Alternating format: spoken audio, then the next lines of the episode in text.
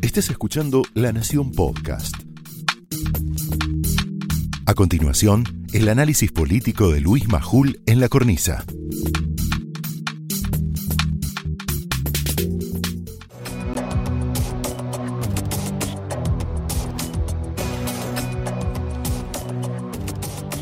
Qué emoción tengo, qué emoción tenemos. Eh, dicen que el coronavirus te pone frente al espejo. Y muchos de nosotros los que trabajamos acá estamos un poquitito más en carne viva. Para bien, me parece, ¿eh? para bien. Felices. Antes de arrancar, quiero empezar dando las gracias y al mismo tiempo anticiparte información sensible que me reservé para este momento. Lo quiero hacer con una sonrisa. Vos también sonreí del otro lado, porque la sonrisa es contagiosa. Es contagiosa. Ahí tenemos un videito, unos videitos para que nos riamos juntos dentro de un ratito.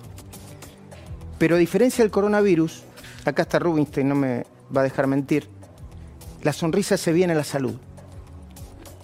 Quiero agradecer a la Nación por la generosa propuesta laboral en un contexto tan difícil. Gracias Fernán Sagué, gracias José del Río, gracias Daniela González.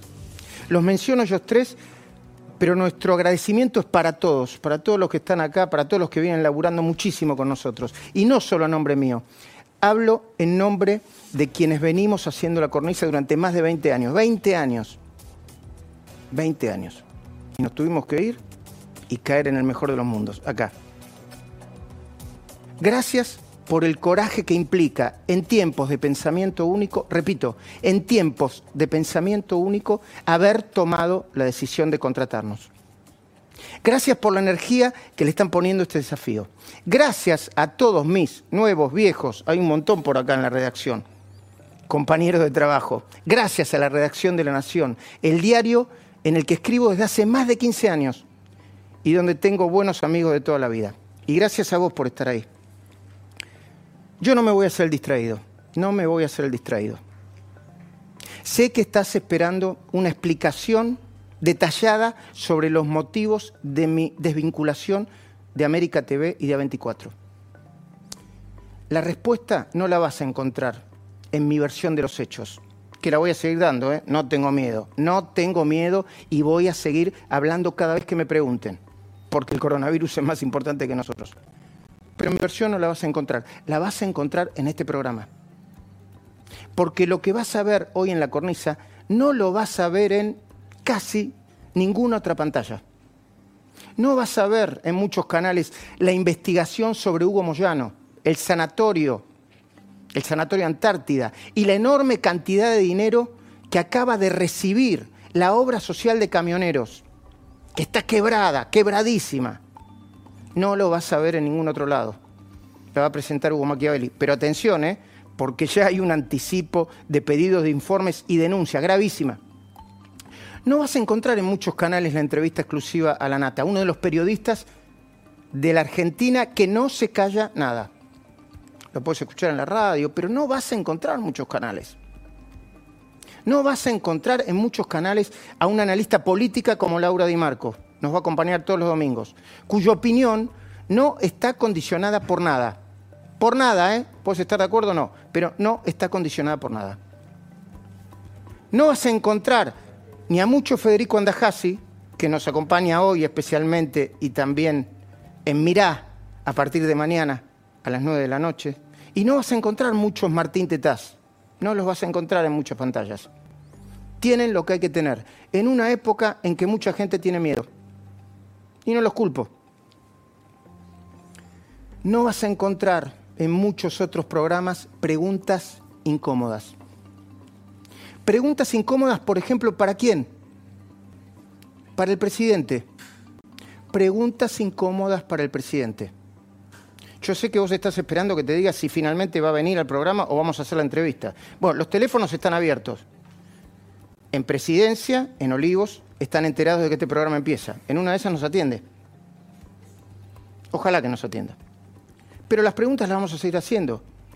Y si aparece, se las vamos a hacer a él. Las preguntas que Fernández, después de una semana negra, repito, una semana negra, no pudo o no quiso contestar todavía. Para no perder tiempo, las voy a poner sobre la mesa. ¿Por qué Fernández no hizo una autocrítica más profunda y sincera después del Viernes Negro? De verdad, una autocrítica de verdad, ¿eh? No, eh, sí, fuimos un poco desprolijos. Con cientos de miles de abuelos en la cola de los bancos, el grupo de riesgo que más debíamos cuidar. ¿Creerá acaso en el gobierno, creerán acaso que se puede ocultar lo que pasó como se oculta el polvo debajo de la alfombra? ¿Por qué no le pidió la renuncia al titular del ANSES? Esperamos un segundito. Yo no, soy, yo no pido renuncias nunca, no sé quién. Pero lo del viernes fue un escándalo, un escándalo. ¿Por qué no le pidió la renuncia al titular del ANSES, Alejandro Banoli? ¿Sabés que Semino le había escrito una carta hace ya días advirtiéndole que iba a pasar esto y no la leyó? Alejandro Banoli, si él mismo, si el presidente lo responsabilizó por el desastre del viernes, ¿por qué no le pidió la renuncia al presidente del Banco Central, Miguel Pese? Dicen que es un técnico idóneo, pero no impartió la regulación específica a los bancos. ¿Por qué no? Y esto es más grave todavía. ¿Por qué dejó el gobierno, al presidente, que semejante operativo quedara al arbitrio de un dirigente sindical? De un dirigente sindical. Si Sergio Palazzo no es autoridad de aplicación del aislamiento y la cuarentena, ¿por qué? ¿Cuál es la razón?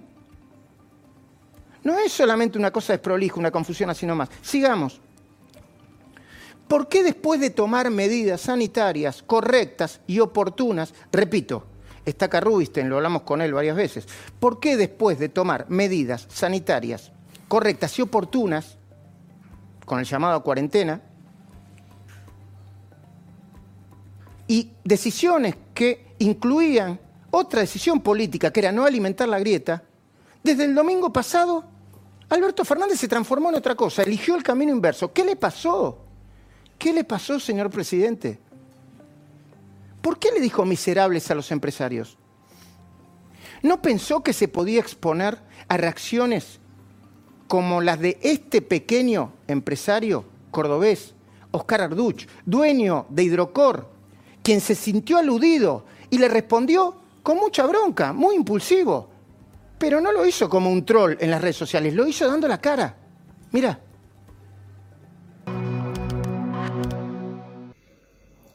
Te voy a explicar mi visión de lo que es ser miserable.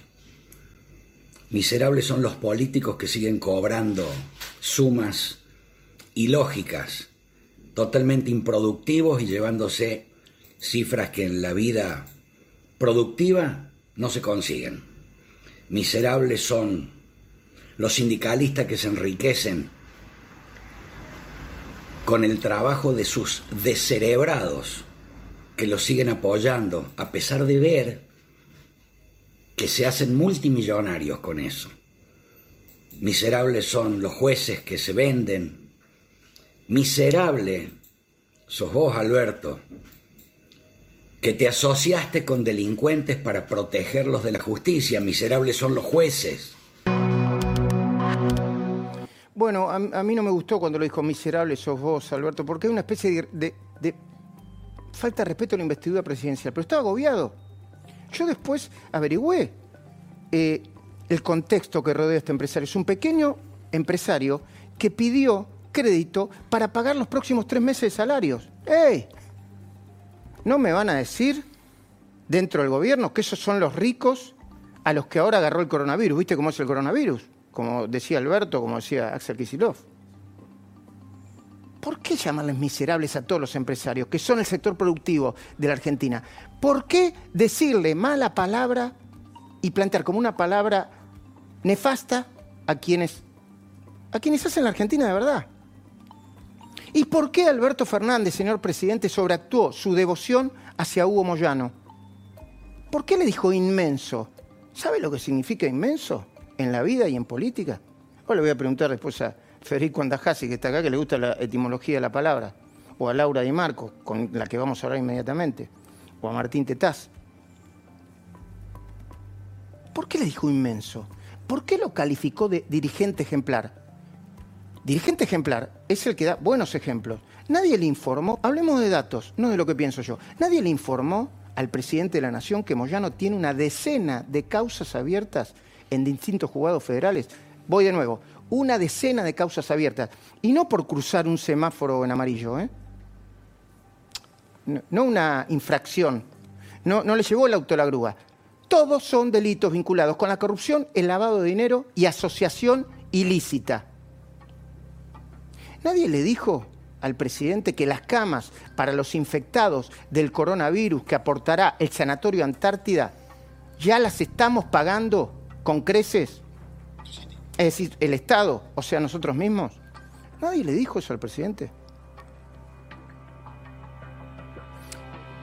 Pasó por un momento de mesianismo el presidente y creyó que, porque estaban tan alto en las encuestas, podía hacer y decir cualquier cosa. Y ya que hablamos de los derechos, y ya que hablamos de argentinos con derechos, ¿no tendrían derecho a preguntar muchos argentinos, acaso, dónde está el gobierno de los científicos? Al que Alberto opuso para diferenciarlo del gobierno de los CIOs, ni una cosa ni la otra. ¿Para qué vender cosas que no son? O que mañana se pueden caer. Porque el viernes en la Argentina el gobierno de científicos no estuvo. Eh, y aclaro, quiero que le vaya bien, ¿eh? quiero que le vaya muy bien, sobre todo en el medio de esta pandemia.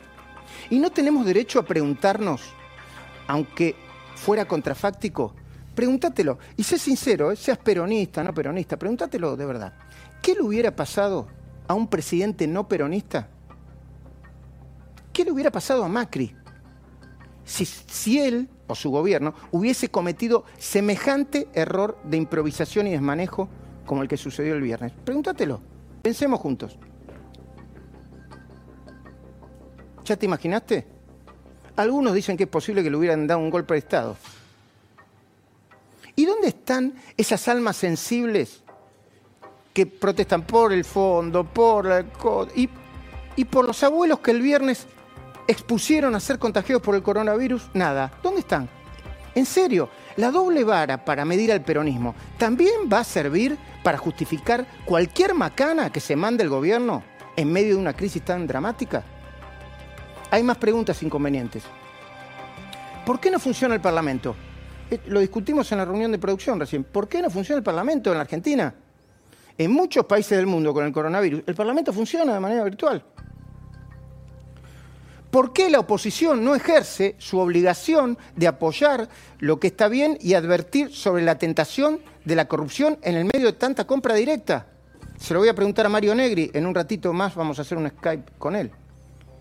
Y también vamos a hacer un Skype con Santiago Kovadlov en, minutos nada más. Una, una voz muy necesaria en el medio de tanta incertidumbre. Ah, y a propósito del funcionamiento del sistema democrático. Ella, Cristina, la vicepresidenta, sin ninguna carga personal, ¿eh? ¿Dónde está? Lo hablé con Jorge Lanata, ahora vas a ver las cosas que dice Lanata. ¿Dónde está? Ya sabemos que desobedeció la orden del presidente de quedarse en las casas al viajar a La Habana. Eso es un dato, es una descripción. Ya sabemos que desobedeció la orden del presidente. Ya sabemos que volvió de Cuba cuando quiso, mientras otros miles de argentinos todavía no pueden hacerlo. Ahora resulta que la justificación política, lo hablábamos con Laura recién, es que Cristina no ayuda al presidente porque no sería conveniente que haya un doble comando.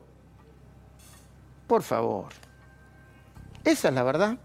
O la verdad es que no aparece porque el coronavirus pone a todo frente a su espejo y no quiere quedar pegada como no quiso quedar pegada ninguna tragedia, catástrofe o crisis, como la tragedia de Cromañón y la masacre, le llamamos muchos, de once. Yo no quiero cargar las tintas sobre el jefe de Estado. Sufrió un fuerte golpe el viernes. Todos sufrimos. Parece haberse recuperado. Me alegro. Me alegro. Mejor. Todos necesitamos que siga a cargo de esta enorme tarea Saben que estaba invitado a este programa, Alberto Fernández. El primer programa de la cornisa. Hace tiempo que lo vengo invitando. Yo no quiero plantear ninguna hipótesis conspirativa sobre por qué eligió finalmente no hacerlo. Y además, nosotros vamos a estar, me corrige, no hasta las 11 de la noche. Por supuesto que estamos en condiciones, si él tiene ganas y tiempo, de entrevistarlo. Primero pensé que no nos confirmaba porque quería bajar la exposición. Después del papelón del viernes me pareció lógico, me pareció lógico. Pero ayer sábado le concedí una entrevista radial a Marcelo Bonelli. Hoy me enteré que ayer también hizo un mano a mano con Horacio Berbisky. Y hoy, al mediodía, porque yo lo sigo lo, llamé hasta hace cinco minutos, para insistir. Hoy al mediodía, fuentes cercanas al propio presidente supusieron que Alberto podía haberse enojado con nosotros porque anticipamos a través de nuestras redes que nos había otorgado la entrevista. Enseguida le aclaramos esa fuente, que sería un error del presidente interpretar el anuncio como una presión. De hecho, en cada comunicación agregamos si las circunstancias se lo permiten, nos dará la entrevista. Bien, se ve que por alguna razón las circunstancias no se lo permitieron. Él sabrá por qué. Señor presidente, usted sabrá por qué. Dicen, parece que podría darnos el reportaje el próximo domingo. Le recuerdo, por si no tiene tiempo, estamos desde mañana a las 9 de la noche, de lunes a jueves, con Mirá, acá en La Nación Más. Así que las puertas abiertas. O quizá nos está viendo, nos da una sorpresa y nos atiende de manera virtual, no importa. Lo que importa es que sepas que nada ni nadie nos va a condicionar, ni nos vamos a callar, con pandemia o sin pandemia. Esto fue el análisis político de Luis Majul en La Cornisa, un podcast exclusivo de La Nación. Escucha todos los programas en www.lanacion.com.ar. Suscríbete para no perderte ningún episodio. Estamos en Spotify, Apple Podcast, Google Podcast y en tu reproductor de podcast favorito. Seguí escuchando La Nación Podcast.